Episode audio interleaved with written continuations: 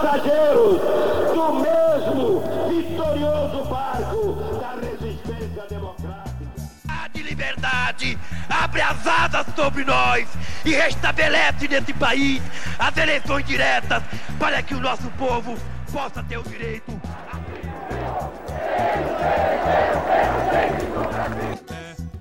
um grito de liberdade!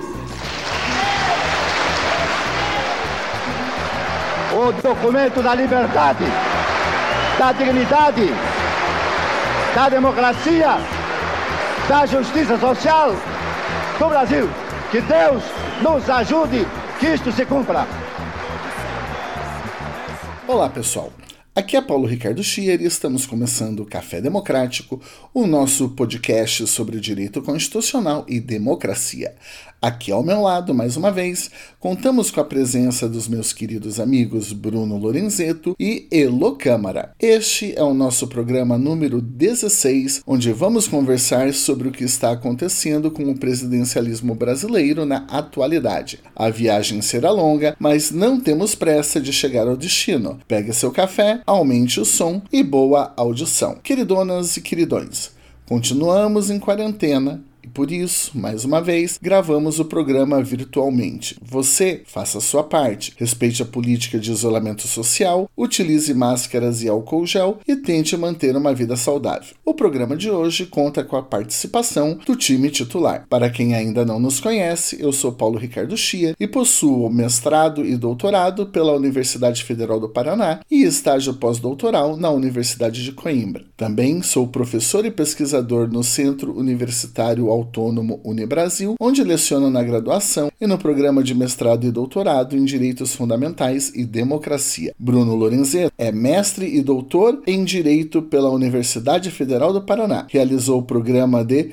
Visiting Scholar na Columbia Law School e é professor e pesquisador no Centro Universitário Autônomo Unibrasil, onde leciona na graduação e no programa de mestrado e doutorado, também em Direitos Fundamentais e Democracia. Também o professor Bruno leciona na Universidade Católica do Paraná. Nossa querida Heloísa Câmara também é mestre e doutora pela Universidade Federal do Paraná. Realizou o programa de Visiting Researcher no King's College London e é professora de Teoria do Estado e Ciência Política na Universidade Federal do Paraná. Além disso, somos nós três amantes da democracia, de podcasts e de um bom bate-papo. Bruno, é com você. Então, pessoal, dentro desse contexto, a gente foi desafiado a tratar justamente dessa questão do presidencialismo em razão de uma série de notícias que a gente passou a acompanhar em relação à, à pandemia, e aí, considerando uma série de falas do atual presidente, a gente chegou à conclusão de que seria importante tentarmos auxiliá-los na compreensão, por exemplo, das atribuições do presidente da República, quando ele faz a fala, e daí? Eu sou messia, Messias, mas eu não faço milagre. Isso pode ser lido de diferentes formas, né? Vejam que essa questão do milagre, ela reaparece na fala da Damares, da ministra, né, o milagre da cloroquina, e se a gente considerar até a relação aí, né, o papel do soberano, alguém que poderia decretar o estado de exceção e o estado de exceção ser justamente a suspensão da, do direito momentaneamente e a própria figura né, do, do milagre, que é a suspensão das leis da natureza, né? Então, vamos suspender as leis da natureza com superpoderes mágicos, porque é isso que resta para essas pessoas, para a gente resta a ciência, né? E, e, e justamente a aposta na, na, razão, com todos os problemas dela. Mas para essas pessoas que infelizmente estão nos, nos governando, a aposta acaba sendo justamente em poderes mágicos e no, e no milagre, né? Então, o milagre da cloroquina, que vai suspender a ordem natural das coisas e vai curar todo mundo. A gente não tem provas ainda de que ela funciona.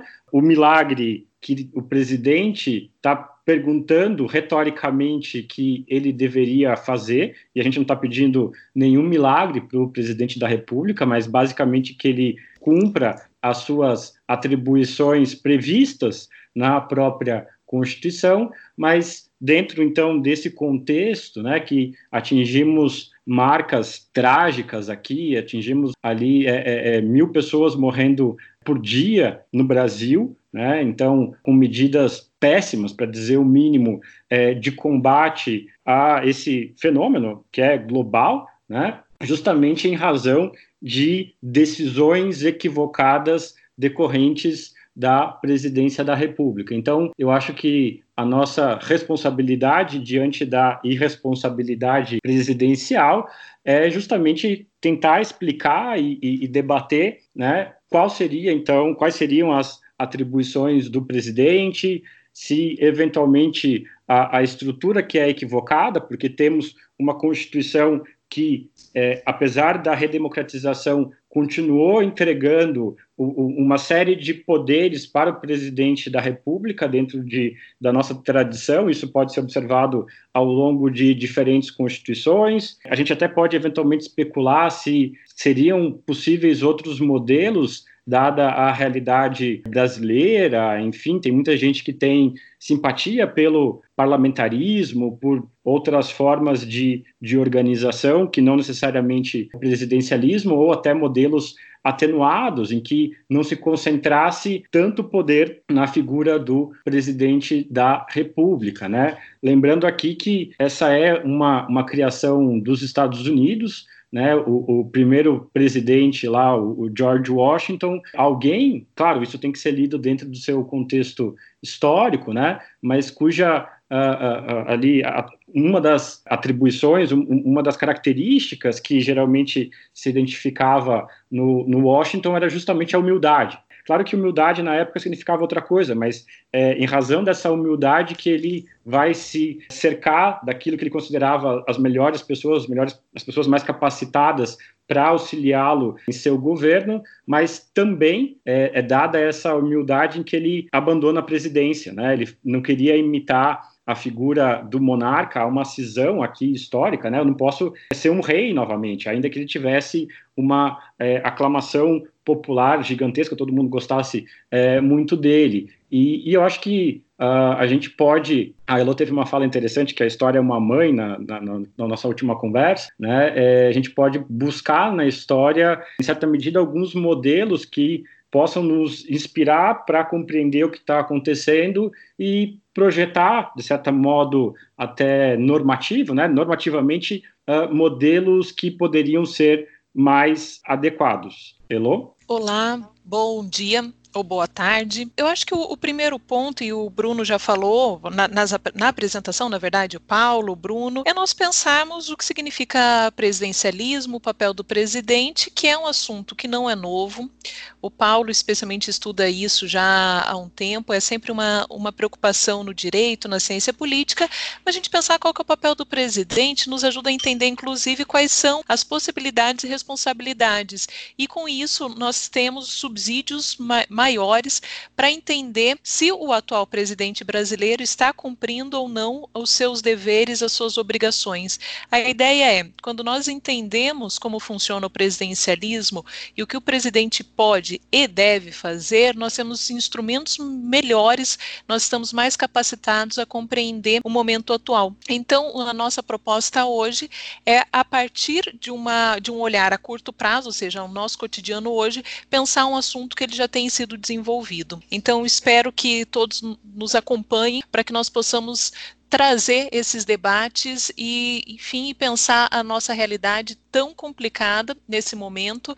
Nós estamos agora, é o segundo dia que, infelizmente, ultrapassamos a terrível marca de mil mortos por Covid-19 por dia, e diante de uma situação tão catastrófica, o que se espera? O que, que um presidente pode e deve fazer em relação a isso? Já que ele não é um, nós não estamos pensando numa noção teológica, numa noção do milagre na política, só aquilo que é o possível neste mundo mesmo. Paulo, presidente consegue governar sem coalizão? Bah, essa pergunta é a pergunta de ouro. Isso porque o presidencialismo brasileiro ele possui características bastante específicas. Quando nós falamos de presidencialismo, tradicionalmente, o que, que nós imaginamos? Nós imaginamos um sistema de governo em que você tem uma identidade entre o chefe de Estado e o chefe de governo, isso é uma primeira característica.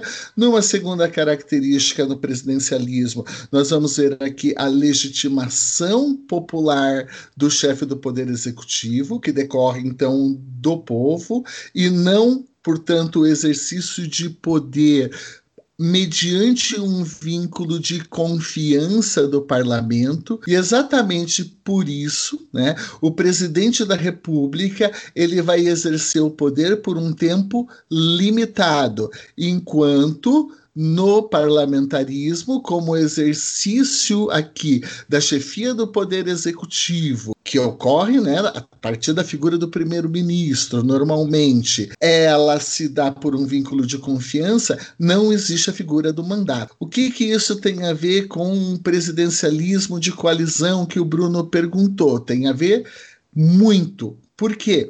Porque o presidente da República, então, já que ele é eleito para exercer um mandato e ele não depende da confiança do parlamento, isso significa que para aprovar os seus projetos, para aprovar as suas políticas, ele vai necessitar de um apoio, ele vai precisar de uma maioria no parlamento. Lá no parlamentarismo, esse apoio é natural, porque o primeiro-ministro só se torna primeiro-ministro a partir do momento em que existe um consenso prévio, existe um acordo prévio, existe uma coalizão prévia em relação a quem vai exercer esta função de chefia do executivo. No presidencialismo, isso não ocorre. A eleição do presidente da República é separada da eleição do parlamento. Por consequência,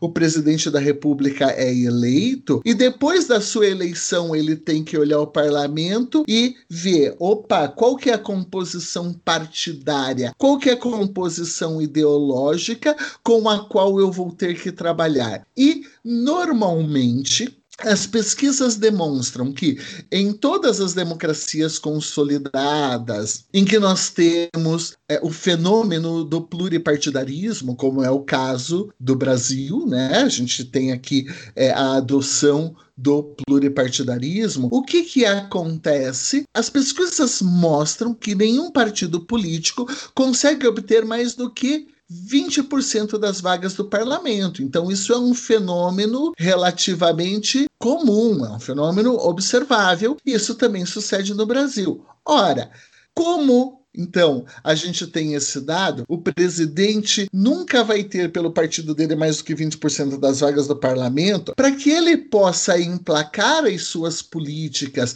para que ele possa fazer valer a agenda política que o conduziu ao cargo de presidente da República, ele vai precisar negociar com o Congresso Nacional. E é nisso que consiste um dos principais elementos não um único, do que nós chamamos de presidencialismo de coalizão, que é exatamente esse sistema de governo em que nós temos um arranjo institucional com presidencialismo mais pluripartidarismo, dentre outros elementos, por exemplo, federalismo, em que vai gerar uma fragmentação no âmbito do parlamento e o presidente da República ele vai precisar então é, formar coalizões coalizões para que ele tenha governabilidade, para que ele tenha não apenas uma taxa de dominância alta no âmbito do parlamento, mas que ele também tenha uma taxa de sucesso alta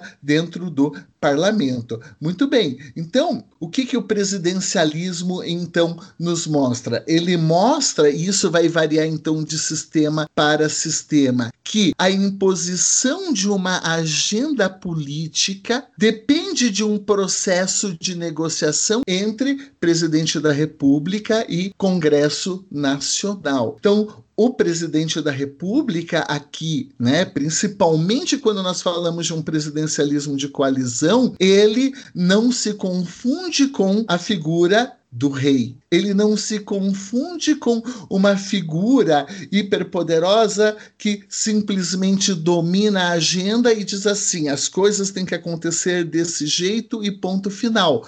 Porque isso daí vai obrigar o presidente da República a entrar num processo de negociação que, é, em princípio, nós não teríamos, nós não teríamos em outros sistemas de governo. Muito bem. Dentre as funções do presidente da República, Aí entra uma característica muito especial do nosso presidencialismo, Bruno, que é o fato de nós sermos um sistema em que nós temos o chamado hiperpresidencialismo. O que, que significa esse hiperpresidencialismo? E vamos aqui né, muito rapidamente pontuar isso daí.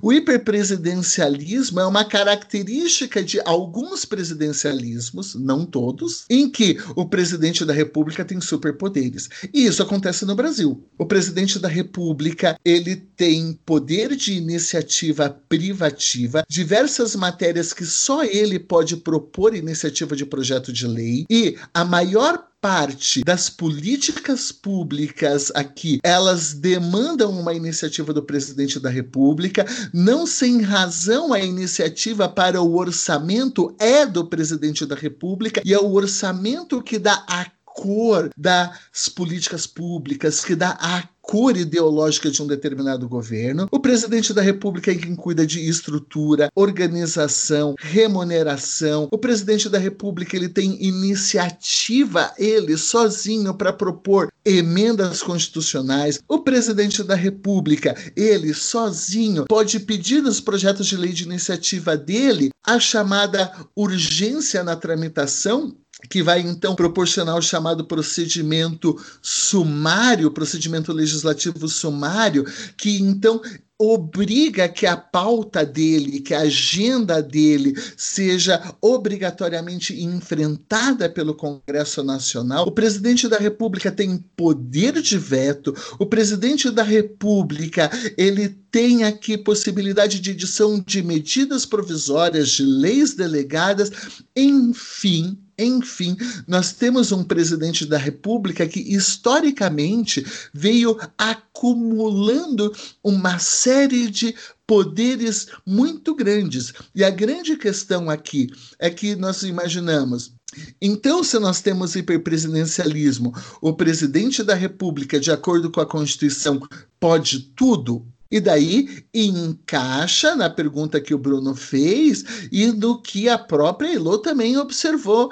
na fala introdutória dela. É evidente que não. Por quê? Porque a gente vai ter que conciliar no nosso sistema esse superpoder do presidente da República com a composição do Congresso Nacional.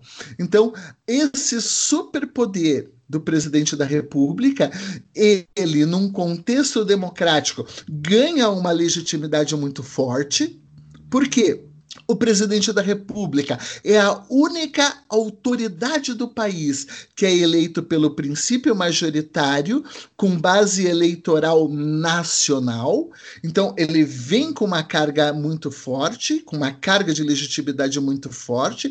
Ele tem superpoderes constitucionais, mas esses superpoderes constitucionais vai encontrar um condicionante. Nós temos um poder legislativo também eleito pelo povo, também dotado de legitimidade, também com uma agenda política aqui, que tenta atender interesses plurais da sociedade brasileira, porque lá no âmbito do poder legislativo, o sistema eleitoral é o sistema proporcional, que permite a eleição de minorias. Logo, nós temos interesses diferentes dentro do quadro democrático. Nós temos, pelo lado do poder executivo aqui, a formação de uma agenda majoritária, de uma agenda majoritária. Nós temos lá no parlamento uma agenda também democrática, só que plural, e é do diálogo entre os poderes do presidente da República, os superpoderes do presidente da República e a composição do Congresso Nacional que vai advir algum tipo de governabilidade. O que vocês têm a falar sobre isso? Muito legal. Eu tenho uma queria... série de perguntas aqui para provocá-los e aí fiquem à vontade para responder. Mas, por exemplo, uma terminologia que hoje está muito na moda, que é a velha política. O, o Bolsonaro constrói a, a, candidatura dele dizendo que. E muita gente comprou essa ideia, né? Que ele não ia mais reproduzir os vícios da velha política, ele se apresentava como alguém sem, nenhuma, sem nenhum envolvimento de corrupção, enfim, né? Mas por essa estrutura, então, fica inevitável a gente ter uma vinculação em, em, razão da formação da coalizão com essa velha política, como a gente pôde ver recentemente sendo feito aí pelo, pelo presidente. E aí tem algumas outras questões também, por exemplo, vocês enxergam algum problema no fato dele não ter partido político? Né? Eu não sei se a gente teve em outros momentos da, da história do país, então, para deixar algo bastante objetivo aqui, né, um presidente sem partido. Ele foi eleito, obviamente, pelo PSL, né, mas ele está tentando criar é, um partido né, chamado Aliança, Aliança do Brasil, algum troço assim, é, cuja representação simbólica, inclusive, é um monte de, de bala, né, eu não sei até onde isso esbarra na dimensão paramilitar, da proibição de partidos paramilitares, né, isso tem previsão específica na Constituição, mas se isso é um problema. E também, recentemente, a gente viu um, uma polêmica que o Paulo está nos dizendo, então, do hiperpresidencialismo, mas o STF, na verdade, o ministro Alexandre de Moraes, impediu a nomeação né, do diretor da Polícia Federal, ali o Alexandre Ramagem. Recentemente isso acabou por acontecer então, temos freios que podem ser constituídos pelos outros poderes e seria, quais seriam as opiniões de, de vocês a respeito é, dessas questões? Eu vou me adiantar aqui, assim, de maneira bem pouco cortês, para falar um pouco é, das várias questões que o Bruno colocou, para mim, eu acho que a mais central é a primeira. E eu acho que nós temos que enfrentar exatamente isso. O que significa velha política? Por vários motivos, e não é só no Brasil, tem acontecido um processo de uma criminalização da política. Não só de maneira objetiva, mas no sentido até do imaginário, que quando se fala que alguém é político, como se isso fosse um xingamento, como se fosse uma coisa ruim. Que eu sempre trabalho, eu sou professor de teoria do Estado e ciência política. Então, pensar em política é o, literalmente meu ganha-pão. É com isso que, que eu, enfim, que eu trabalho. E eu sempre indico a leitura no começo do ano do Política como Vocação do Weber. É um livro antigo, é um livro vai completar quase um século e que ele fala muito bem a questão da política da necessidade de termos políticos e como se dá isso. Qual que é o ponto central? Quando se fala velha política, a gente está naturalmente, isso fica muito claro, trazendo uma noção de uma de, de, algo ruim, de uma coisa que tem que ser superada. Ora, a política sempre foi, enquanto houver política, é a negociação, envolve negociar. Eu quero que seja aprovado algo porque o meu eleitorado tem um determinado interesse, mas para aprovar isso eu preciso negociar com outras pessoas e pensar o que o eleitorado dessas outras pessoas tem como interesse. Isso não é ruim, porque só tem uma alternativa política. Na verdade, tem duas, né, que a gente poderia pensar assim no curto espaço de tempo. Ou alguém tomar decisões que não, que simplesmente dá uma roupagem de técnica, mas no, em última análise, decide o que quer ou um autoritarismo aberto. Então, quando, quando se tem esse imaginário que a política é ruim, no fundo estou defendendo decisões autoritárias. Eu não preciso consultar ninguém, eu não preciso prestar contas, eu não preciso ter um processo de, de efetivamente justificar minhas decisões e as minhas negociações, decido do jeito que eu quero. Pura e simplesmente assim. Então, quando se fala da velha política e você traz essa visão negativa, em última análise, o que quer dizer é que as instituições elas são ineficientes elas barram o que você quer decidir, elas são ruins. Mas isso não é verdade, porque não é à toa que houve todo e durante séculos criado teorias e criado práticas políticas para estabelecer limites. Então, quando a gente pensa nos federalistas, nos textos final do século XVIII, começo do século XIX, o que vai estabelecer é justamente a necessidade de nós dividirmos o poder e, no, e um deles fazer o controle do outro, para evitar que alguém abuse, que alguém tenha uma, um poder desmedido e com isso afete a liberdade e afete direitos dos indivíduos. Portanto, quando se fala que vai combater a velha política, identifica a velha política, a política por si só, em última análise, o que está dizendo é: eu vou tentar governar sozinho e sem nenhum tipo de negociação, e aí de duas uma, ou não aprova nada, e nós vimos isso, uma incapacidade de aprovar medidas simples, ou vai para uma questão autoritária. Então, isso é uma cortina de fumaça, em última análise, para as pessoas não negociarem. E aí, se tem algum problema no presidente não ter partido político, isso é muito simbólico. Toda democracia pelo menos nós pensamos a democracia no sentido moderno, ela é pautada por, pela existência de partidos que fazem essa, não é nem propriamente uma mitigação, mas que ajudam a a representar os interesses de uma determinada coletividade. Então, em tese, eu sei que o partido, para usar um exemplo norte-americano, a gente não polemizar muito, o Partido Republicano tem determinados interesses, o Partido Democrático tem outros interesses, o Partido Verde outros. Eu consigo ter essa junção e é a única maneira de poder pensar numa democracia representativa. Quando nós temos um processo que os partidos são vistos como ineficiente, faz parte dessa criminalização, isso nos leva necessariamente a um questionamento da própria democracia democracia. As, de novo, experiência, as experiências históricas do fascismo e de estados autoritários, como o Estado Novo, pensem, mesmo na ditadura brasileira existiam partidos. O Estado Novo brasileiro não.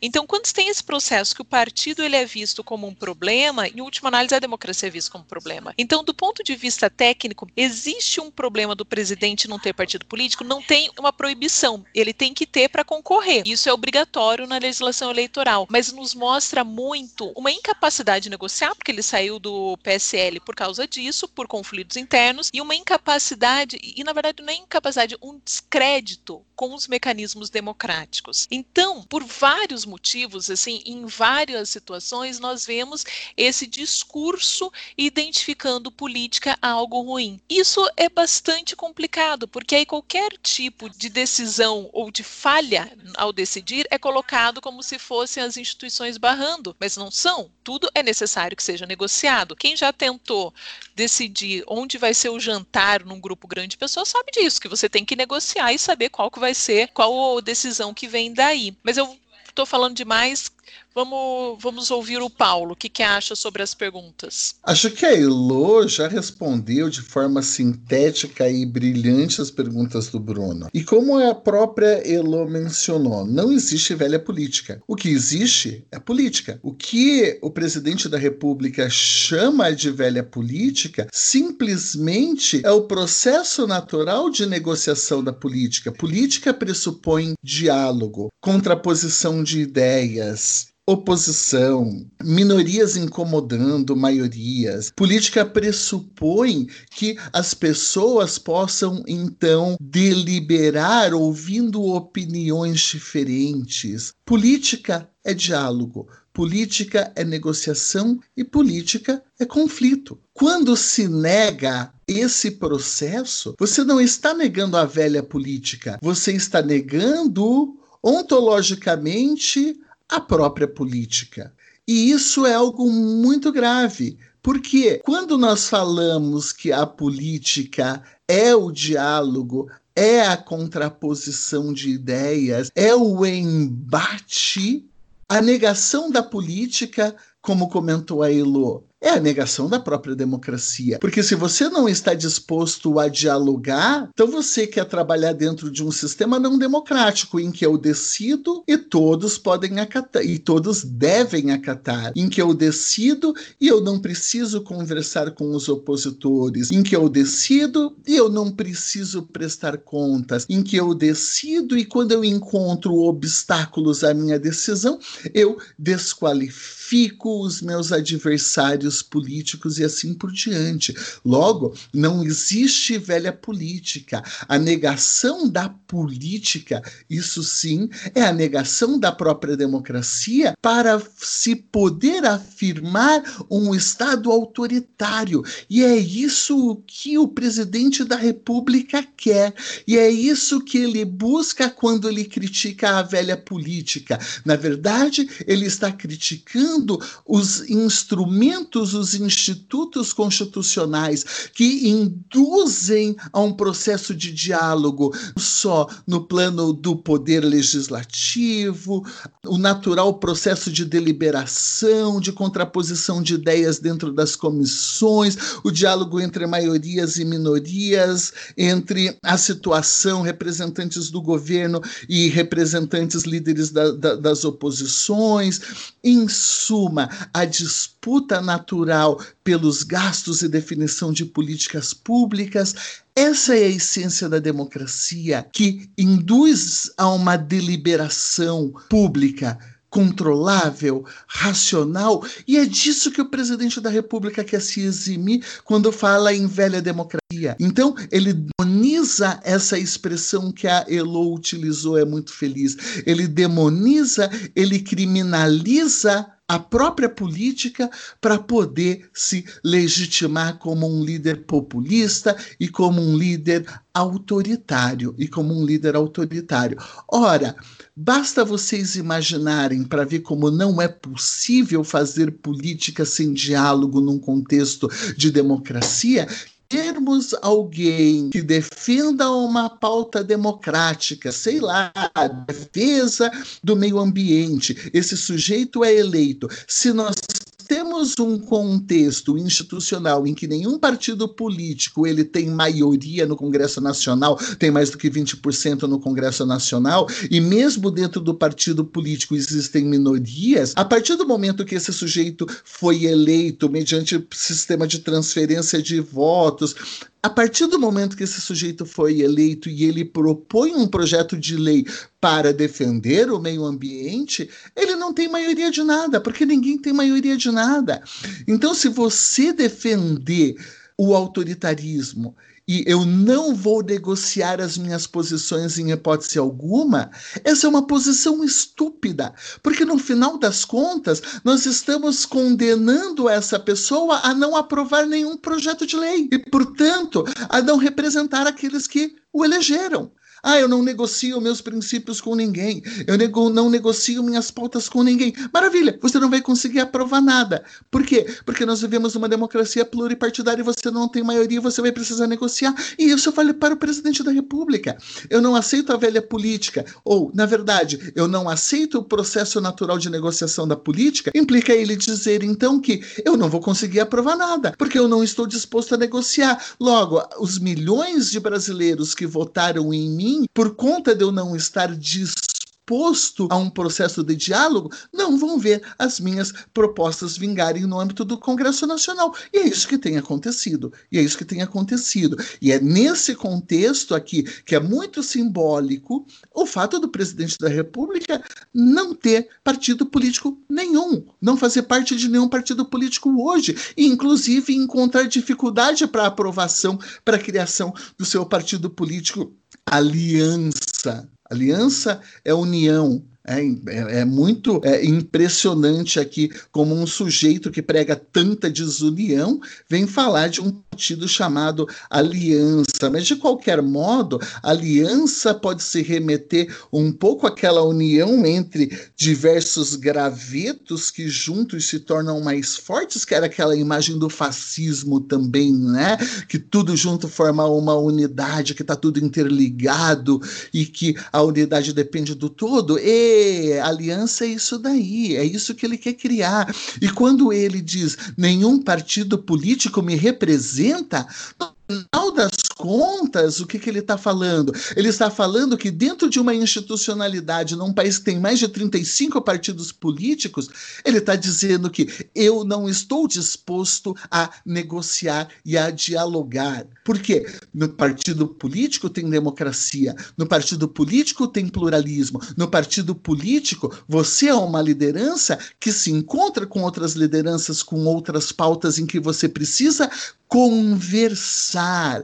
E a partir do momento em que você entra num partido político, e parece que esse presidente da República é campeão disso, você entra num partido político e você não está disposto ao diálogo, você não vai encontrar seu espaço nesse partido. Você não vai conseguir fazer valer autoritariamente as suas pautas. Então vou para um outro partido político, ver se eu encontro líderes mais fracos que abaixem a cabeça para mim. Vai no outro partido político não encontra espaço, você vai para outro partido político não encontra encontra espaço, vai para outro partido político. Até o momento em que ele não encontra partidos em que as lideranças aceitem abaixar a cabeça para ele, qual que é o resultado? Eu vou criar o meu partido político, em que o gado que vai fazer parte desse partido político vai ter que dizer amém, amém, amém. E a partir do momento que não falarem amém, eu vou criar um outro partido político. Por quê? Porque eu sou autoritário. Então, o fato de não estar vinculado não estar filiado a nenhum partido político,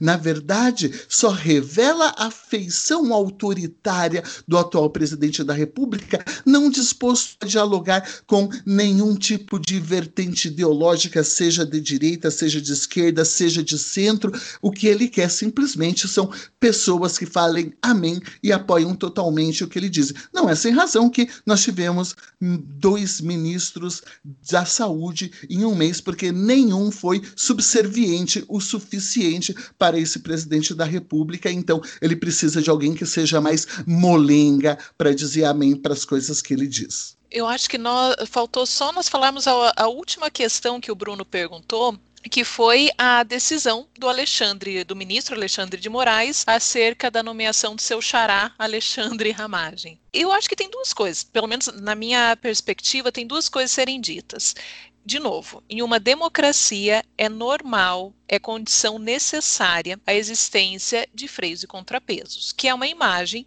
que diz respeito a uma ideia de controle. Então, se o, um poder, o representante de um poder, se extrapola, os demais colocarão limites. Isso é absolutamente é, a essência da democracia da maneira como nós entendemos. Como que isso funciona na prática? É a Constituição que vai estabelecer as competências, os limites e o funcionamento de cada um dos poderes. Então, não, não fica num plano abstrato. De maneira geral, o judiciário e também o Congresso, mas nesse caso específico a pergunta foi sobre o judiciário, pode colocar limites ao presidente? Sim, em muitas situações. Sempre que for considerado que, que o presidente ultrapassou a sua competência, cometeu um ato ilegal ou um ato, enfim, que, que não poderia ter cometido, pode, ser, pode haver limites. Então, quanto a isso, não há muito questionamento. Quanto ao caso concreto, o que, que nós temos? Indícios de que a nomeação do chefe da Polícia Federal do, do, Rio de Janeiro teria sido com desvio de finalidade para favorecer uma, enfim, uma para favorecer que os filhos, os familiares do presidente que são investigados, eles tivessem um tratamento mais compatível com isso. A Polícia Federal ainda que a competência de indicação seja do presidente, ela não é um órgão de assessoramento do presidente. É a Polícia Judiciária da União. Então, há um limite quanto a isso muito pessoalmente, eu considero que essa decisão liminar ela foi problemática, porque a meu ver, teria que verificar várias provas, como tem o próprio inquérito que está sendo, no qual essa questão está sendo investigada. Mas isso numa questão liminar. Do ponto de vista de decisão, poderia muito naturalmente bloquear essa nomeação considerando os indícios existentes. Eu não sei se, a, se vocês concordam quanto à possibilidade ou impossibilidade dessa da decisão do, do ministro Alexandre de Moraes. Qual é a opinião de vocês sobre isso? Olha, eu tenho um posicionamento bastante peculiar.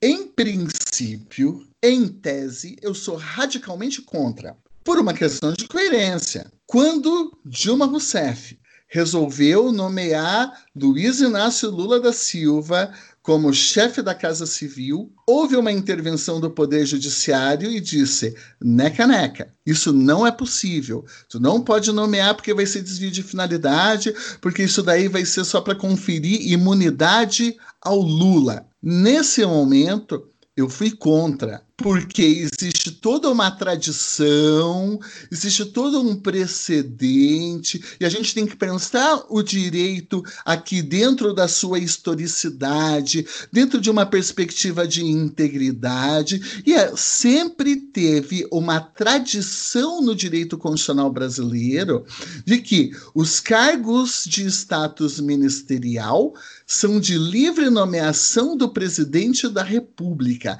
são cargos cargos de confiança e são cargos demissíveis ad nutum. E são cargos demissíveis ad nutum. Quando o Supremo Tribunal Federal interveio naquele momento, eu me manifestei de forma contrária. Continuo sendo contra. Todavia, vamos combinar o seguinte: se nós cobramos do Poder Judiciário integridade, se nós cobramos coerência, se nós cobramos respeito aos precedentes, por mais que eu discorde, então, dessa decisão anterior, o Supremo Tribunal Federal, por uma questão de coerência, por uma questão de estabilidade, por uma questão de previsibilidade, está vinculado ao parâmetro anterior que ele estabeleceu.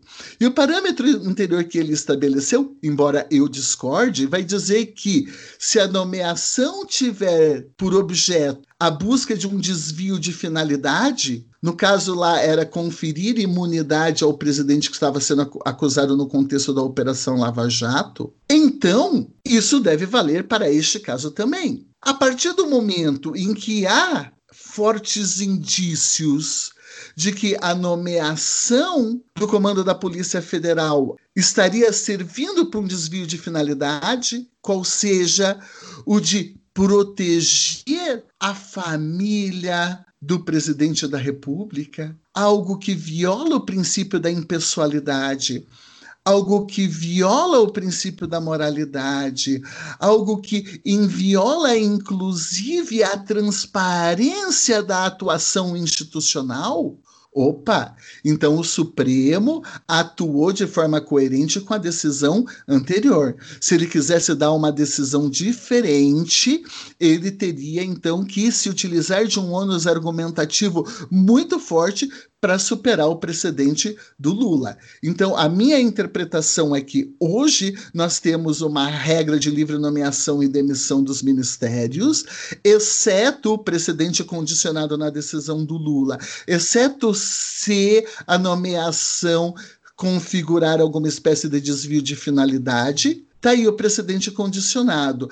Os requisitos do precedente condicionado, que previam a condição de deixa de ser livre se o objetivo da nomeação estiver fundado no, no desvio de finalidade, está preenchido? Está preenchido. Então, nesse aspecto, embora eu discorde, embora eu discorde, acho que o judiciário não tinha que se interferir nisso, o Poder Judiciário agiu bem. O Poder Judiciário agiu bem. E, evidente, dentro de uma linha, dentro de uma tendência de um Estado que caminha cada vez mais para o autoritarismo, que caminha cada vez mais para um Estado miliciano, que caminha cada vez mais para um Estado personalista e autoritário mesmo. Neste contexto aqui, uma atuação mais ativista do poder judiciário talvez seja benéfica, talvez seja benéfica. Mas nesse aspecto eu nem vou falar em ativismo. Neste aspecto eu estou falando em vinculação a um precedente que eu discordo, posso criticar, mas que o sistema impõe esse tipo de observância. Então, tá, deixa eu ver se a gente entende, se eu entendi alguma coisa aqui, mas uma tentativa de síntese de alguns aspectos que vocês muito bem trabalharam. Um presidente, então, no Brasil, precisaria ser um bom negociador. E aí a gente pode fazer uma retrospectiva, né, desde o, da redemocratização e quem foi é, é, que conseguiu realizar essa negociação, porque aqui há a necessidade estrutural, então, da formação dessa coalizão para que os projetos políticos do presidente possam seguir adiante. Né? Temos políticas de Estado, mas temos políticas de governo e vai se, vai se buscar viabilizar é, esse conjunto de, de políticas, invariavelmente. Então, precisamos de um grande negociador. Que, que, quem que a gente teve de presidente? Que, enfim, né? Collor, problema com o impeachment. Itamar Franco acaba por fazer alguma negociação, porque ele compõe um governo ali no que ele considerava dos melhores e tudo mais. Fernando Henrique Cardoso e Lula conseguem fazer, né, na minha avaliação, pelo menos, né, é, essa, essa negociação. São duas pessoas que têm é, habilidade de negociação. A Dilma passa pelo primeiro mandato, mas não resiste ao segundo.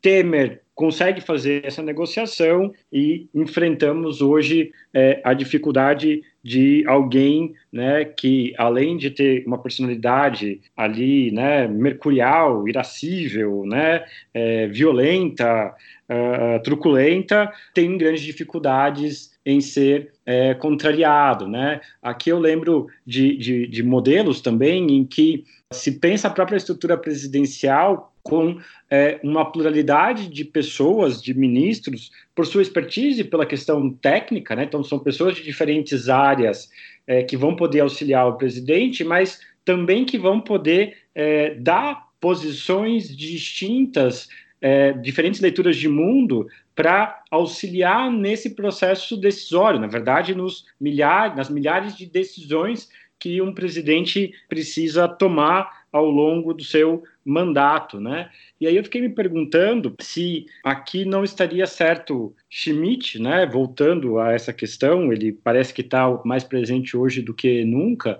na dicotomia entre o amigo e o inimigo, né? E se é, essa não é também uma característica do, do, fascista, né? Então fica ali uma outra questão que a gente pode debater, né? O que, que seria esse autoritarismo, esse fascismo em 2020? Então essa incapacidade de negociar, não sei se esse seria um dos elementos, pensar os adversários políticos como inimigos que precisam ser exterminados, né? E aí, claro, tem uma série de limites a serem considerados a respeito disso, mas não custa a lembrança que no tempo do governo do PT, né, o, o, PT tinha ali a vontade, né, meio perigosa, inclusive, de acabar, por exemplo, com o PFL, que inclusive ele se transforma para virar democratas e tudo mais, mas um, uma redução da força da direita pelo momento que a gente vivia, né, mas é, dava para se escutar em alguns casos, ah, tem que acabar com essa direita e tudo mais, mas hoje uh, isso era algo talvez mais é, escondido. Hoje se torna aí evidente, né, é, é, trazido público à tona, isso é veiculado, né, essa noção de que se você não está conosco, você está contra, e se você está contra, você não vai ter direitos, você pode ser, portanto, exterminado. Mas outra ideia, até simbólica, que, que o Paulo trouxe, eu estava lembrando também dessa questão né, dos, dos feixes do, do fascismo, né, a, a reunião ali do, do, Unidos, e aí a, a simbologia da, da aliança, né, também me faz essa remissão. Eu acho que é, é, é uma colocação muito interessante. Mas então, assim, o que, que seria necessário para a gente pensar o fascismo hoje e também ah, o que, que, caracterizaria essa dimensão populista que vocês trouxeram, né? Então, o que, que é esse populismo e como isso se relaciona com o presidente? Porque a gente está vendo aqui, né? Isso está presente na fala de vocês dois, a importância lá freios e contrapesos, né? Ele estava pontuando isso. E o que, que, acontece então com o líder populista? Porque uh, nos últimos anos a gente acabou vendo é, defesas de modelos populistas de esquerda. Há quem diga, inclusive, né, que só se consegue combater o populismo de direita com o populismo de esquerda. Queria escutar vocês a respeito disso. Achei Vai, bem tranquilo as suas perguntas, Bruno. Bem tranquilo falar sobre fascismo hoje, populismo, assim. Eu acho que a gente vai terminar daqui a uns três dias, possivelmente. Mas tudo bem, porque vai estar todo mundo nos assistindo, nos ouvindo, né? Eu, eu queria dar uns pitacos, porque são assuntos que são me são muito caros, são coisas que eu estudo e tentando entender. Eu acho que todo mundo que estuda esses temas, democracia e autoritarismo, está tentando aplicar o que estuda ao momento atual. Então, começando com a questão do fascismo, tem vários textos sobre isso, tem um do Humberto Eco, Fascismo Eterno, e que vai colocando as características, e é claro, como todo conceito, ele tem que ser pensado naquilo que seria essencial, ou seja, naquilo que acompanha os vários momentos históricos, mas também naquilo que pode ter o, se modifica com o tempo. O que, que eu acho que, que é central? É uma incapacidade de negociar, mas não é só uma incapacidade é uma ojeriza negociação. É mais que uma incapacidade. Essa incapacidade é saudada como algo positivo, ou seja, já se coloca de antemão que não existe pluralidade para eles. Porque o Paulo falou isso muito bem. Eu negocio porque tem uma pluralidade de interesses que são igualmente legítimos e a gente tem que decidir num determinado contexto, por exemplo, onde vai colocar o orçamento. Se eu falo, eu não vou negociar, em última análise, nesse contexto que nós vemos, eu estou dizendo, a opinião de vocês não é importante, eu nem vejo vocês. Então, quando vai pensar questões de direitos humanos, é, direitos dos povos indígenas, quilombolas, vão falar, não, essa não existe, isso não é relevante. O que leva ao segundo ponto, que eu acho que sim, se aplica a noção schmittiana de amigo e inimigo, mas de maneira não exatamente schmittiana. O que eu quero dizer com isso? Eu acho que algo que que nós temos que perceber no bolsonarismo, e quando falo bolsonarismo é no sentido mais até do que o Bolsonaro, mas como uma. Um, um, agrupamento de ideias políticas, o bolsonarismo ele tem uma concepção de inimigos constantes. Então, foi mencionado agora de no começo da fala que nós tivemos dois ministros de saúde em pouquíssimo tempo. Hoje foi anunciada a queda da ministra da Cultura, e nós temos um processo também de modificação de cargos de segundo escalão, que num determinado momento a pessoa está jurando adesão ao bolsonarismo e no momento seguinte, porque desagradou alguma das bases, seja uma base mais ideológica, né, ligada ao Olavo de Carvalho, seja uma base militar, seja uma, uma das outras bases, essa pessoa imediatamente é colocada como inimigo. E é muito irônico isso, quando o ministro, o então ministro Sérgio Moro sai e faz aquelas denúncias, ele é chamado de comunista pela base bolsonarista.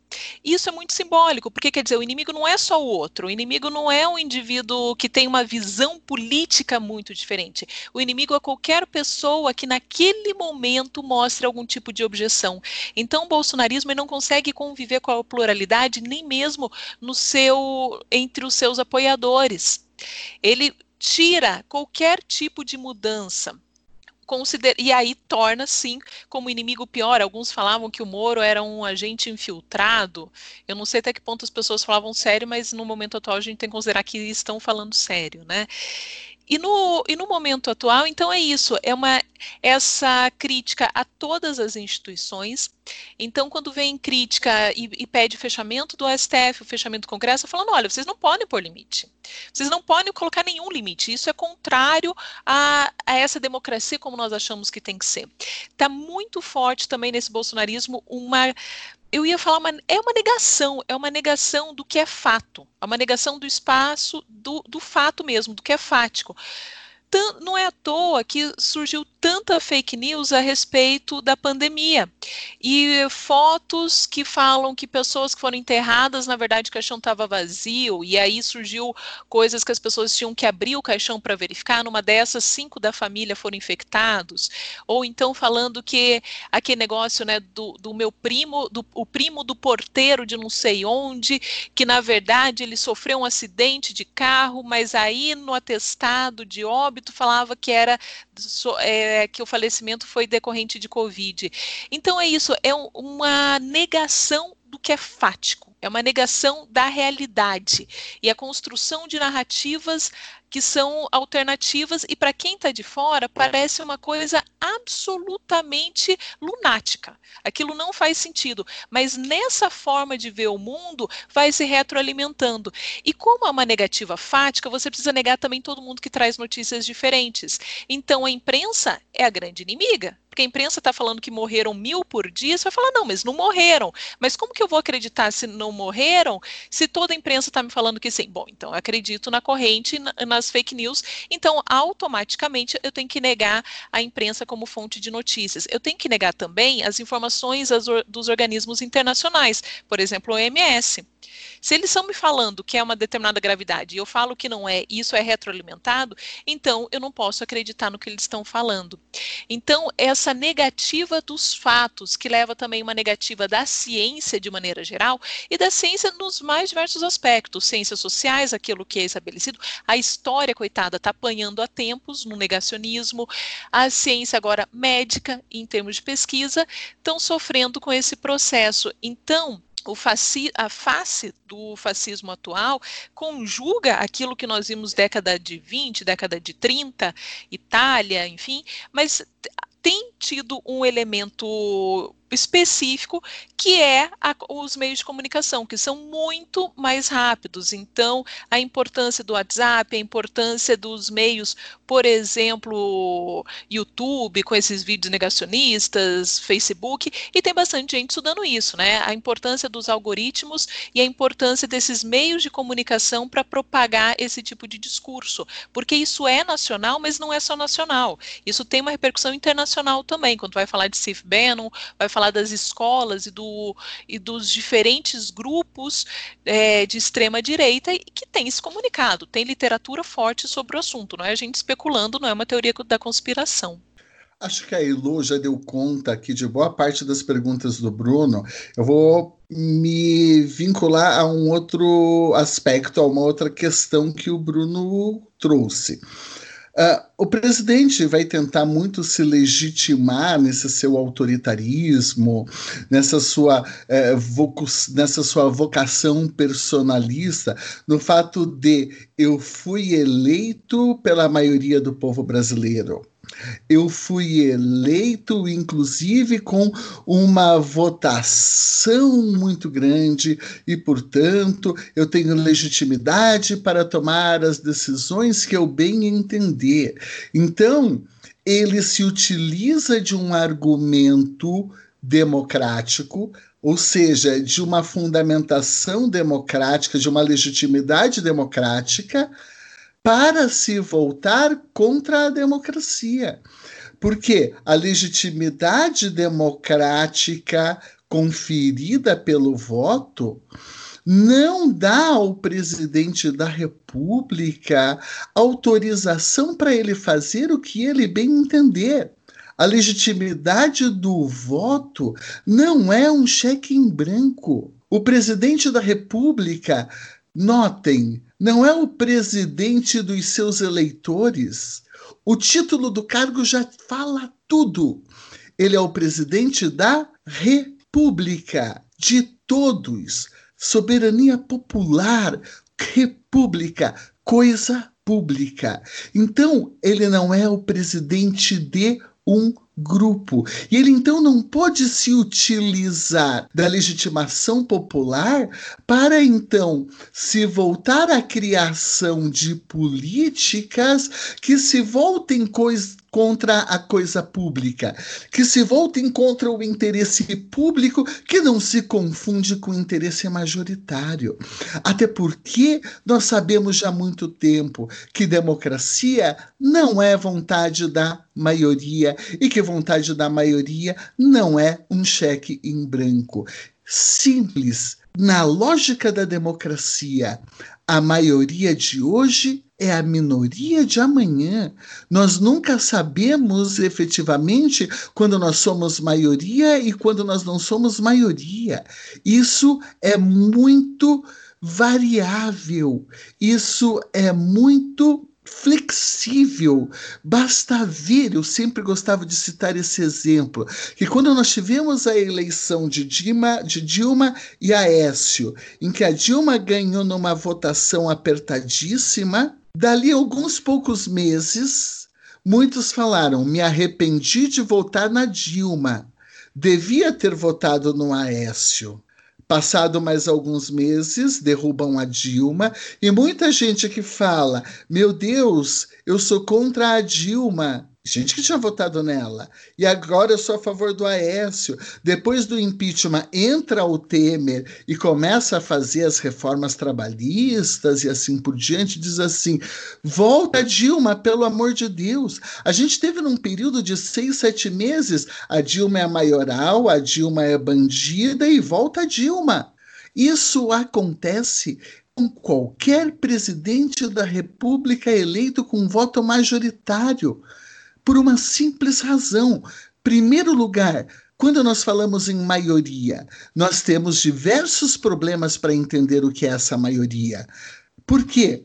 Nós vamos ter que imaginar que essa maioria foi formada de modo legítimo, num contexto legítimo, o que nós não tivemos verdadeiramente no Brasil, diga-se de passagem, porque era um momento, o período da eleição do Bolsonaro, em que os eleitores dele intimidavam a oposição, saíam nas ruas, cometiam atos de violência, quebravam placas de nomes que eram passíveis de agregar a oposição, criminalizavam os seus adversários, como Bruno disse, como inimigos, através de práticas fascistas intimidadoras que certamente influenciaram no resultado das eleições.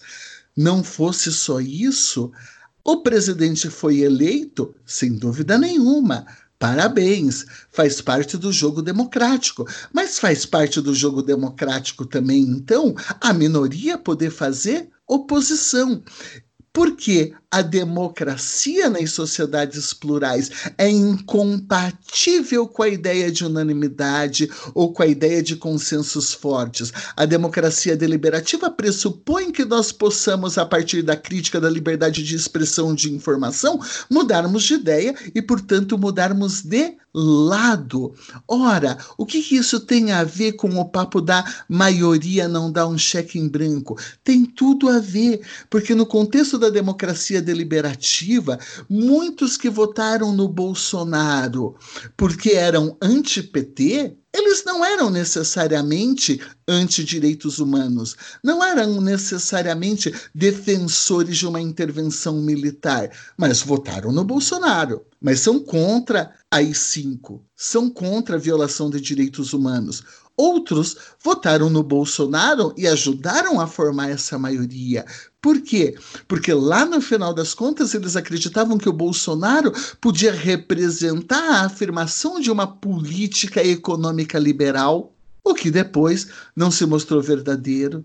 E essas pessoas que votaram nele acreditando numa política liberal não necessariamente compactuavam com o discurso de Bolsonaro contra as mulheres, contra os índios, a favor do Ustra e essas barbaridades todas. Ora, apesar disso, votaram nele. Não vou poder julgar aqui, né, que a análise ela não se dá apenas a partir da minha opinião, falar, ah, oh, meu Deus do céu, vocês sabiam desde sempre que estavam fazendo besteira.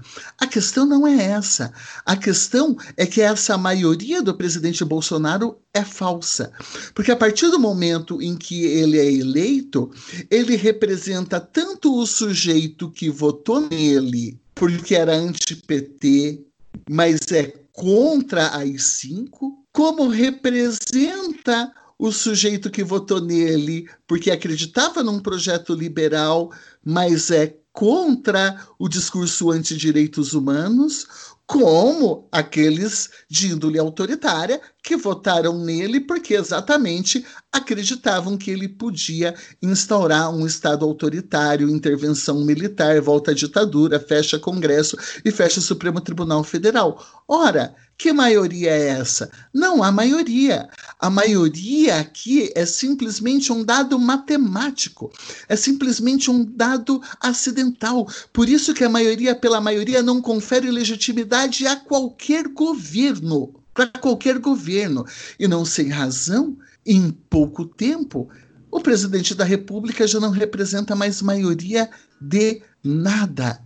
Exatamente porque esse dado matemático, esse dado quantitativo da democracia, ele escamoteia os elementos substanciais que permitiram a chegada numa determinada conta, a chegada numa determinada soma. Então, o presidente da República não pode se iludir que eu sou maioria e, portanto, decido da forma como eu bem entender, porque, mesmo entre os eleitores do presidente da República, ele não tem consenso. Ele não representa um consenso. É simples assim. É simples assim. E é isso que a gente tem que considerar o desvio da percepção democrática do presidente da República, quando ele então fala: eu sou o representante da maioria, logo a minoria que se curve.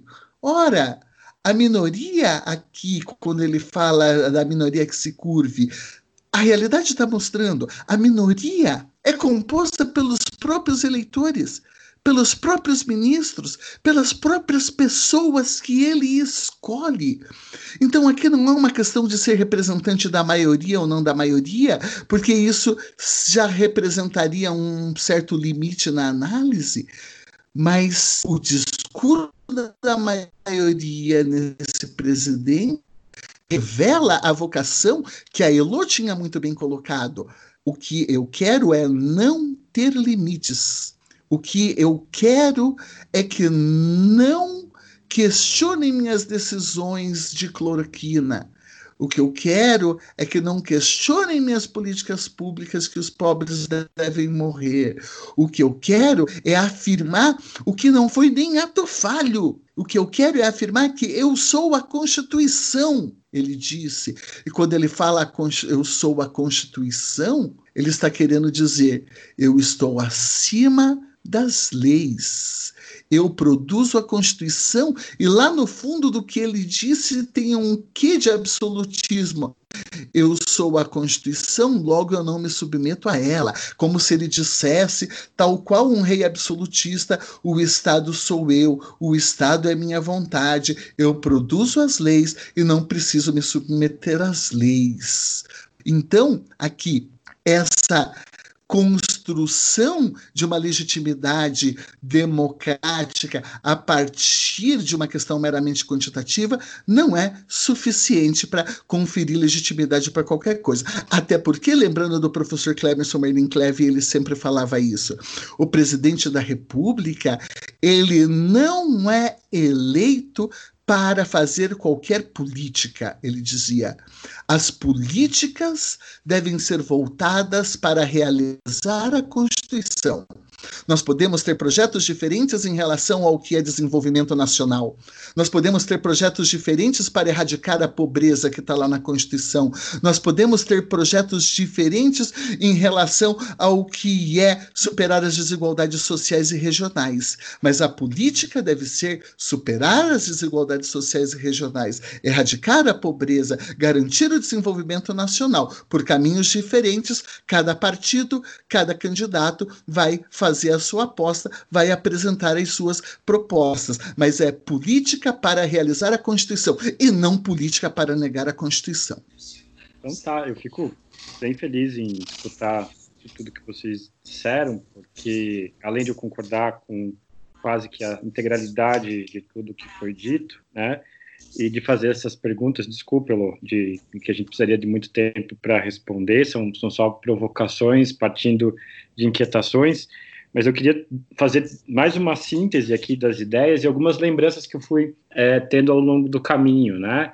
A, a Regina Duarte caiu, esse, essa dança de cadeira de ministros, ela é normal. Ela é a nova comunista do momento. Ela é a nova comunista, mas eu, eu acho que é importante a lembrança que o, quem antecedeu ela cai, é, e aí é uma representação, não é só simbólica, é escancarada, né? Música de Wagner e, e, e remissão ao nazismo de maneira explícita, né? A cultura nacional é, será patriótica ou não será nada, é, é uma reprodução de um discurso do nazismo. Não, não, não tem aqui é, fake news, né? O vídeo está disponibilizado para as futuras gerações verem é, o que foi feito uh, dentro desse governo, né? Ela é a agora a Regina se torna aí a, a, a mais nova inimiga é, deles, né? Mas isso também deve ser colocado na, na conta e, e na lembrança,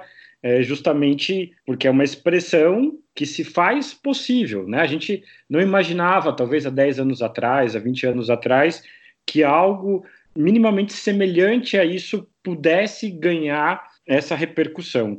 Mas tem um aspecto muito importante na fala da Elo, é, que é a negação, e eu acrescentaria o radical, negação radical da alteridade, do outro, o não reconhecimento da humanidade daquele que é meu adversário político, daquele que momentaneamente discorda da minha opinião, mesmo estando dentro do meu partido. Né? Então, nem mesmo dentro da, da, da, da, dimensão ideológica ali, né, do, do, do, esteio ideológico deles, eles conseguem se compreender. É, basta ver o número expressivo de ex-bolsonaristas, né? E aqui há é, talvez um, uma falha de, de liderança da oposição em conseguir né, fazer com que essas diferentes vozes que têm pelo menos um objetivo em comum que é, enfim, né, resistir a esse governo na medida do possível, elas consigam confluir, né? Não sei nem se isso é viável, mas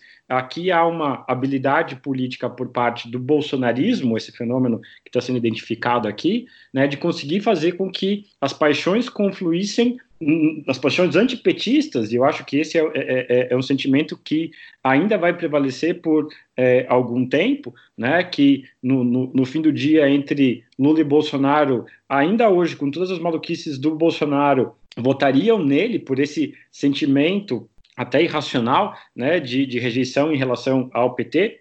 Isso é isso tem uma série de razões, isso é compreensível, a gente não pode né, cometer o equívoco de é, é, negar né, ou de não procurar nos aproximar de pessoas que estão defendendo valores básicos como a própria Constituição, direitos fundamentais e assim por diante.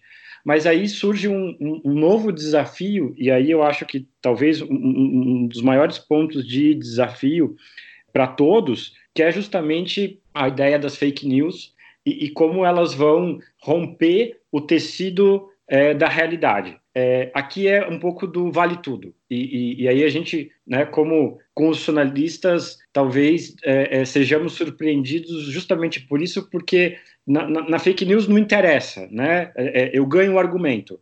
Eu posso chutar sua canela, eu posso fazer argumento ad hominem, não interessa a razão.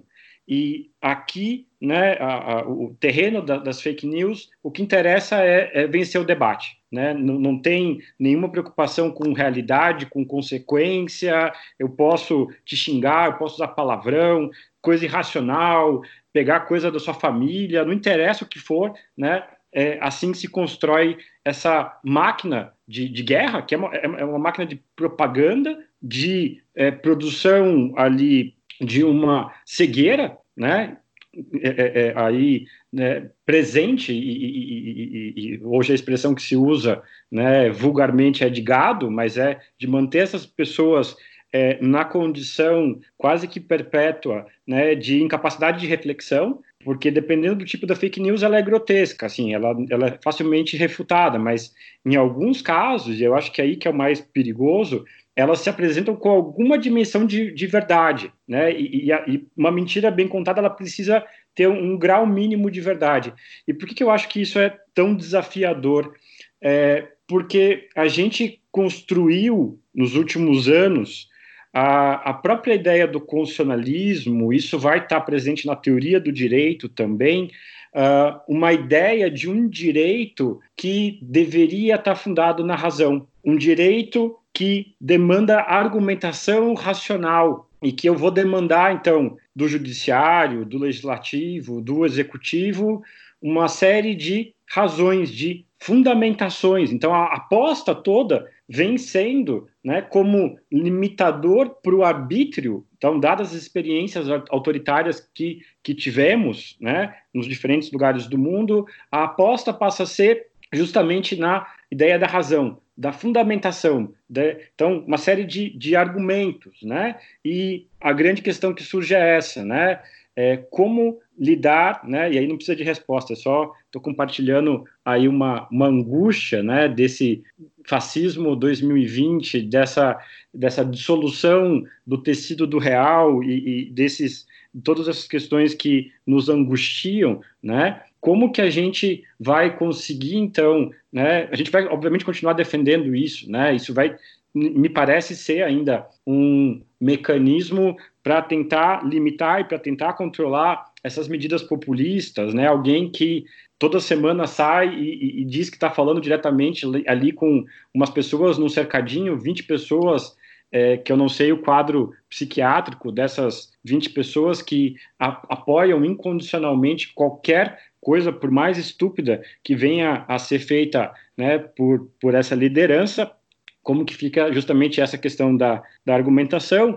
É, e aí o Paulo já trouxe a, a questão da, da, cloroquina, mas é, para mim é o grande exemplo, né, desse momento em que a gente está vivendo da, da irresponsabilidade presidencial, sem fundamentação científica, com apenas um estudo que é altamente criticado pelo seu procedimento, na verdade, com alguns testes demonstrando que, dependendo da dosagem, junto com a azitromicina, eh, a isso pode levar a, a problemas cardíacos, então isso é, leva a uma desinformação, né? E o presidente veicular isso e derrubar os ministros da saúde, porque o critério uh, parece ser basicamente esse, né? Então, uh, o Mandetta não concordava com isso, o, o, o, o Taik, né? É, Taish, não sei, é, não durou nenhum mês direito no cargo, e estamos aguardando alguém que concorde é, com o presidente, independentemente de qualquer é, critério científico. Na verdade,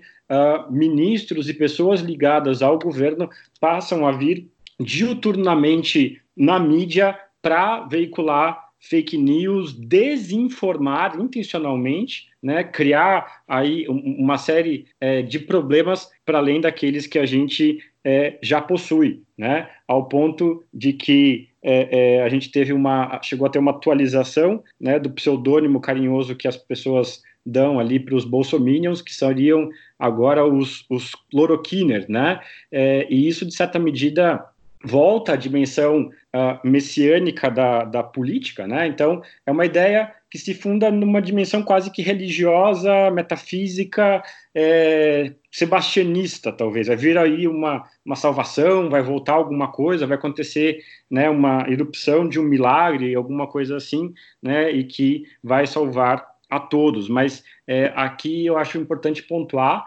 né, e aí fica evidente a questão de que é, argumentos, né, a, a, as falas, em especial adotadas pelo Trump, depois aqui pelo Bolsonaro, é, elas levam à ação, né? Então, é, é, argumentos, o uso das palavras, o uso da linguagem, ele modifica realidades, né? Quando isso é feito pelo presidente da República, né, a gente cobra muito do judiciário respeito aos precedentes, respeito pelas próprias decisões e tudo mais. Uh, eu tendo a imaginar que a responsabilidade, o, o consequencialismo das, das falas, das decisões por parte é, do presidente da República deveriam ser ainda maiores, né? Uma pessoa que precisa ser assessorada, precisa ter uma série de informações plurais para tomar decisões, né? Mas tendo também aí, né? Muita responsabilidade sobre aquilo que está decidindo. Paulo, mais alguma questão? Eu, da minha parte, acho que já falei demais Nós já estamos aqui quase chegando no limite regimental, estamos próximo do nosso limite regimental. Concordo com o Bruno. Acho que é uma das grandes preocupações do momento é esse fenômeno das fake news. Esse fenômeno ele acaba erudindo uma série de pressupostos da democracia deliberativa, porque efetivamente nós não temos sinceridade nos argumentos, não há indício de veracidade, verossimilhança em relação aos argumentos que são colocados e que não podem ser sequer questionados e que não passam por nenhum critério aqui de controlabilidade isso daí é impressionante.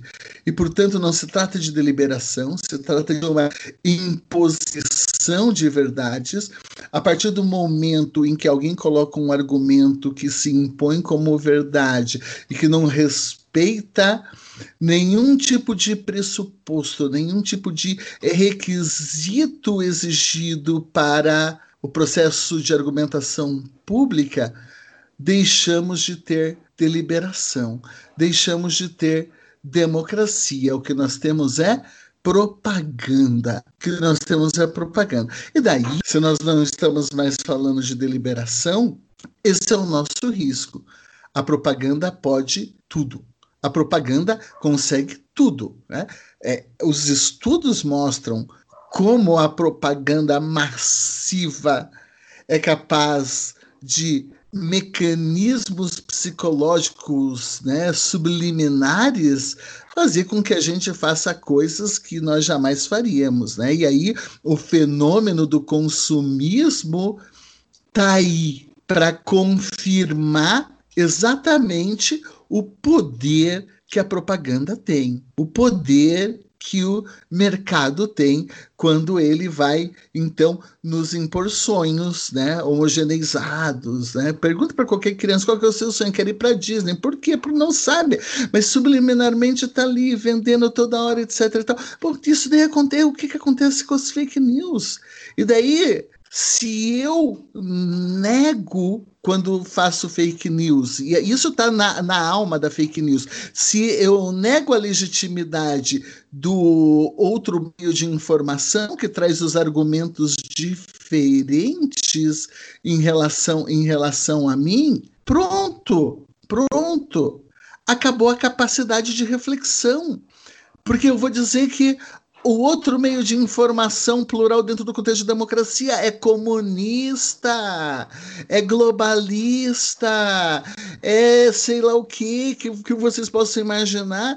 E daí a gente, opa, então eu não posso acreditar no que fala aquela mídia, eu não posso acreditar no que fala aquele jornal. E daí fica o presidente da República falando lá para os repórteres da Folha de São Paulo: vai estudar, vai fazer faculdade de novo, como quem diz, você não sabe de nada. Isso reforça a lógica das fake news, da negação da deliberação, da negação da democracia e a gente cria o quê? Dogmas. Bruno falou, criamos religiões. Nós temos a religião das fake news. Nós temos as religiões aqui, então, globalistas, as religiões antipetistas, as religiões anticomunistas, como se algum dia nós já tivéssemos tido corrido o risco de ter o comunismo implantado no Brasil. E a gente vê aqui o medo do comunismo por conta da fake news.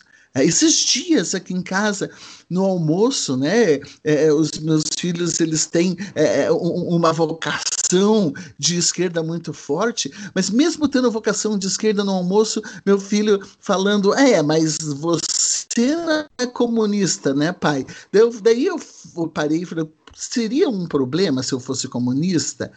E ele tentou argumentar, tentou argumentar. Eu falei, mas como que pode um moleque de 14 anos de idade que tem uma via de esquerda social, de solidariedade, de trabalhar, não sei o que, de criticar é, é, é, é as políticas de direita e assim por diante, da onde que vem? Olha como trouxe raiz um, um primeiro comunismo, não que eu seja, né? mas isso a gente consegue ver o que nós estamos inseridos numa churrada que acaba criando religiões, que acabam criando dogmas, e dogmas não combinam com democracia. Elô, diante do presidente sem partido, sem deliberação, sem ministro, sem rumo, para onde que vamos? Olha, é o cenário para onde que vamos não é muito bom. É assim, até porque, independente para dessa resposta, as instituições já estão muito fragilizadas. Esse cenário atual de questionamento constante, todo dia alguma frase que depois é desmentida, mas que há um incentivo a, esses discursos mais radicais já fizeram muito mal. Mas como eu não, não quero terminar pessimista, embora às vezes eu esteja bastante, eu queria responder aquela pergunta que o presidente fez. Mas e daí? E o que, o que vocês querem que eu faça? Está morrendo muita gente, mas o que vocês querem que eu faça? E aí algumas sugestões. O que, que nós queremos que o presidente faça num dos cenários mais desafiadores das últimas décadas, talvez do, assim, claro, o século XX teve vários desafios, mas de maneira bastante distinta. Então, como algumas sugestões, negociar com o Congresso políticas econômicas para que possa lidar com a crise econômica que certamente virá, e se não parar agora, fica, ficará muito pior é, negociação com os municípios e com os estados para verificar, inclusive, as particularidades. Nem todo o país está na mesma situação, então há alguns focos que tem que ter uma atenção específica e aí a claro uma preocupação para que não se espalhe. Então negociação com os, com os governadores secretários de saúde. Outras alternativas como verificar políticas de, de investimento seja com dinheiro dos bancos públicos ou não. Uma coisa que pode ser feita é propostas para melhorar o auxílio emergencial que tem tido muita dificuldade das pessoas receberem Pode haver, num gabinete de crises, uma preocupação com gênero. Foi no evento que a Unibrasil é, organizou, a professora Melina Faquin falou muito isso, como a crise, como a pandemia, ela tem, é, tem tido um peso muito maior para mulheres, e isso ela explicou muito bem. Então, quais as políticas que poderiam ser pensadas em relação a isso, para evitar, inclusive, violência contra a mulher, uma negociação, seja em consórcio internacional, para tentar buscar vacina ou melhores práticas em outros países. Alguns países estão tendo mais sucesso do que outros no combate a essa pandemia. Enfim, o que fazer não falta, né? Tem várias coisas que podem ser feitas. A pior delas é ficar disseminando fake news que afetam aquilo que tem sido feito nas unidades subnacionais, nos estados nos municípios. E aí, o que não fazer? Não divulgar informações não consolidadas, não criar é, expectativas que a ciência não, não corrobora. Então, medicamentos mágicos não existem pensamento mágico aqui, ele não, não tem muita chance de sucesso. Não desenvolver narrativas que coloquem aqueles que estão tentando fazer algo como inimigos, porque não colocar as outras instituições como inimigas. Então, acho que nós temos uma lista grande do que fazer e do que não fazer. É uma pena que as tabelas estejam invertidas na prática atual. Mas se a gente colocar cada uma no seu lugar, eu acho que tem aí uma, uma chance de sucesso. E você, Bruno, o que, que você acha do futuro? Eu continuo com a minha meu ceticismo prudencial firme e forte que me acompanhou ao longo de toda a vida, mas dentro da, da política é, eu entendo que é inevitável a articulação da esperança. Para onde? Não sei. Isso, isso é um dos maiores desafios é, que a gente está enfrentando é, no momento. Mas é, eu imagino que a formação de novos quadros ela é inevitável e ela é necessária. Então, dentro da esquerda, é, uma ampla compreensão do que é esquerda, na verdade é frente democrática. Vamos colocar ali todo mundo que está defendendo a Constituição, que não está apregoando AI-5, que não está apregoando golpe, a gente esteve aí há duas, três semanas atrás muito próximo. É, é, o presidente puxa a corda a todo momento, ele volta, mas ele vai estendendo a todo momento essa corda para testar os limites de até onde ele consegue ir, até onde ele pode ir, e a gente tem tido, então, participação da imprensa, que tem sido fundamental, ainda temos liberdade de imprensa, liberdade de informação, ainda podemos gravar esse podcast sem precisar estar em algum lugar no exílio ou coisa que o valha, mas é, apostar parece meio clichê, mas eu acho que isso é importante, né?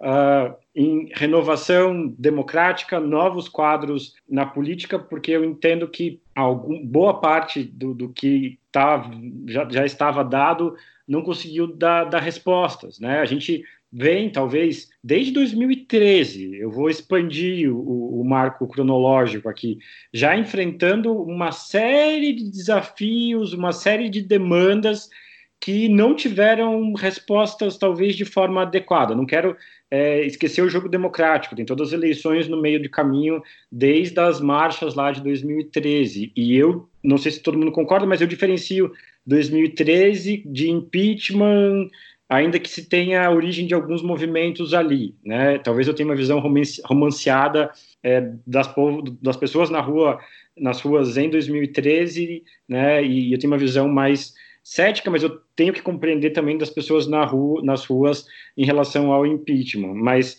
é, eu acho que um caminho é esse, né? Renovação de quadros políticos, a formação de uma frente ampla que reafirme esses valores com, com as mais diversas lideranças. Então, é, talvez seja um momento de deixar algumas vaidades de lado é, e tentar achar valores em comum, né, para falar, tá, temos aqui um conjunto mínimo que a gente concorda, que a gente precisa resistir e temos um problema maior que é a pandemia, então vamos fazer um discurso é, afirmativo da ciência, da razão, da proteção da vida, vamos tentar achar como coletividade, né, e aí uma dimensão talvez de solidariedade, é, alguma forma para tentar acudir as pessoas que vão estar é, invariavelmente mais vulnerabilizadas, e aí né, na, na, nessa discussão que a Elo fez a, é, referência, que vai ser, na verdade, o episódio que vai anteceder a esse, né? É, a questão dos direitos fundamentais vai ficar mais evidente, então, tentar criar meios para responder a isso institucionalmente e talvez para além das instituições, então mecanismos aí de, de doação, de colaboração com o mercado local é algo que eu tenho tentado fazer na, na medida do possível, respeitando também a restrição de ficar em casa, mas tentar então privilegiar coisas que estão próximas e assim por diante. E eu tenho uma dúvida muito grande, mas esse pode ser um ponto é, para re, repensar, refletir, né? Pensar novamente sobre a questão da dimensão do trabalho, né? O que o trabalho tem, o que a gente tem sido fazendo de, de trabalho na vida e, e, o papel disso é, é, nas nossas vidas, e também a questão ambiental, né? É, até que ponto, sem, sem cair no discurso binário de é, é, é, de acabar com os seres humanos, né? Às vezes tem um discursos ambientais, talvez eu não tenha entendido eles direito, mas eles às vezes apregou assim, vamos manter a natureza e matar todas as pessoas. Eu não, com isso eu não concordo. É, é, tentar achar alguma coisa na linha de desenvolvimento, enfim, e é, a lembrança aqui, né? E aí essa pode ser uma mensagem também de, de esperança, que quando você está no meio da crise, é, parece difícil enxergar alguma saída, né? Uma, uma luz no fim do túnel, alguma coisa assim. Mas quando você olha para trás, e aí depende da idade de cada um, da quantidade de experiências de vida, né? Mas quando você olha para trás, você fala, tá, eu passei por tudo isso e estamos aqui, estamos lutando, continuamos né, vivos e defendendo nossos ideais e tudo mais. Então, eu torço para que é, a gente consiga né, enfrentar esse momento que a gente não pode menosprezar é, a dificuldade da, daquilo que cada um está passando, dado o seu contexto específico, né, mas que a gente consiga né, tirar alguma coisa de é, produtiva disso. Muito bem, olha que bonitinho. O Bruno quase propondo aqui o PSDB. Vamos todos nos unir, vamos encontrar aquilo que nos une, não aquilo que nos afasta. Muito legal isso daí. Mas é verdade, acho que o momento ele exige exatamente isso daí. Ele exige união é, de forças é, dentro das, dos movimentos democráticos, dentro dos movimentos que defendem direitos fundamentais, superando vaidades, para que nós possamos fazer algum tipo de é, oposição efetiva a isso tudo que a gente está vivenciando no atual momento. Se nós não trabalharmos em conjunto, infelizmente, nem que seja dentro da lógica, não temos nada em comum. O que nos une? Somos anti-Bolsonaro. Nem que seja essa a pauta, nem que seja a pauta do ele não. Opa, nós já temos algo que possa fazer valer a pena essa caminhada de mãos dadas. Elô, qual é seu Eu... tchau? Eu me sinto representada nessa mensagem de esperança do Bruno. Nós estamos vivendo momentos muito difíceis, isso é um fato. Mas eu acho que perceber o momento numa não tenta, não cair né, no estar no olho no furacão, perceber que há um caminho e que há uma temporalidade também que propicia alternativas, eu acho que isso facilita. Estamos em momentos muito difíceis, nós temos que reconhecer isso. Na verdade, isso é um fato, ou seja, não sejamos negadores de fatos, mas há alternativas que impõem e que há coisas que, que devamos, que nós podemos e que nós devemos fazer. Eu acho que é isso. Muito bem, abemos podcast. Sabemos. E que os próximos hum. sejam mais em assuntos mais legais, assim, esperançosos. Não posso ficar nem mais um minuto com você. Sinto muito amor, mas não pode ser.